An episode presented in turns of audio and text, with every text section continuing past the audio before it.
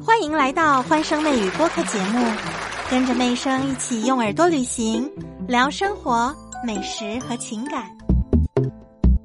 所有的准妈妈一颗心都悬在她的肚子上，因为里面有她的小宝贝。哇哦！最近政策放开了，不过妹生有一个好朋友刚好在北京，而且她怀孕二十二周。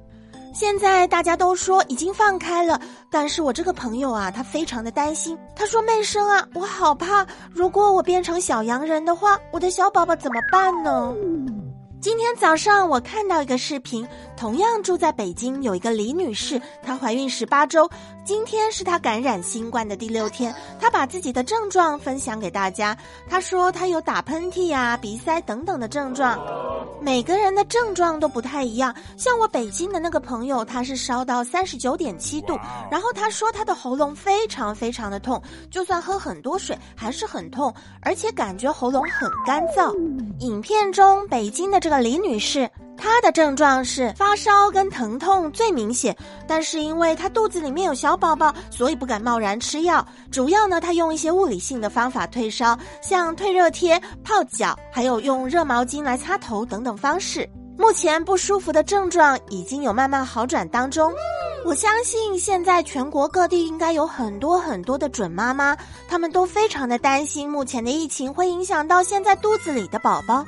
就跟我这个朋友一样，因为他知道我是心理咨询师嘛，他就跟我说：“美生啊，不行，你一定要跟我多聊聊天。我现在感觉好焦虑啊，什么新闻都看不进去，我就担心我变成小洋人。”这里有准妈妈正在听吗？美生帮大家整理了很多的专家意见哦，准妈妈都很想知道的一些问题，大家做好笔记吧。中国科学院的院士黄和凤的团队。他们查阅了相关的文献跟研究，回答了几个孕妇们最关心的问题。准妈妈们最担心的第一条：孕妇感染新冠会不会传染给胎儿呢？我肚子里面的宝宝会受什么样的影响？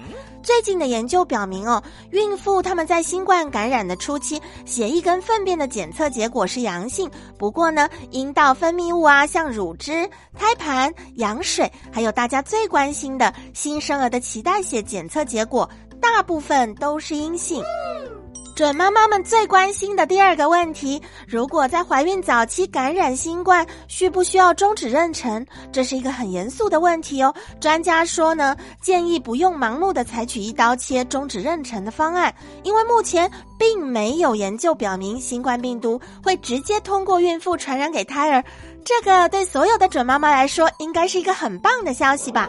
不过，因为新冠阳性的孕妇，她们自己在孕期当中呢，容易发生感染啊、血栓等等的风险都会变高，所以大家要加强产科检查。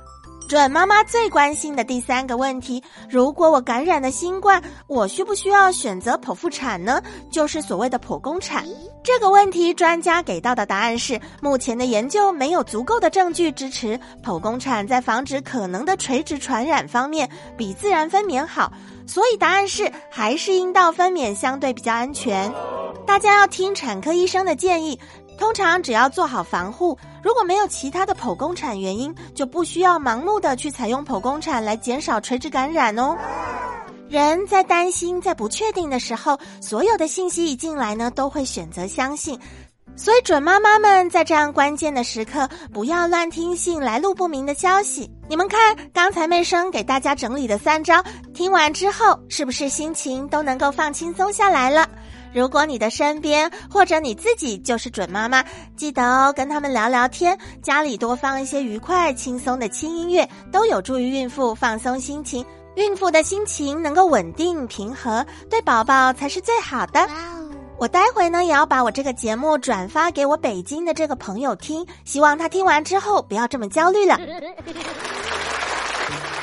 和妹生相约下期节目见，记得评论、订阅、加关注，更多热点趣闻带给大家。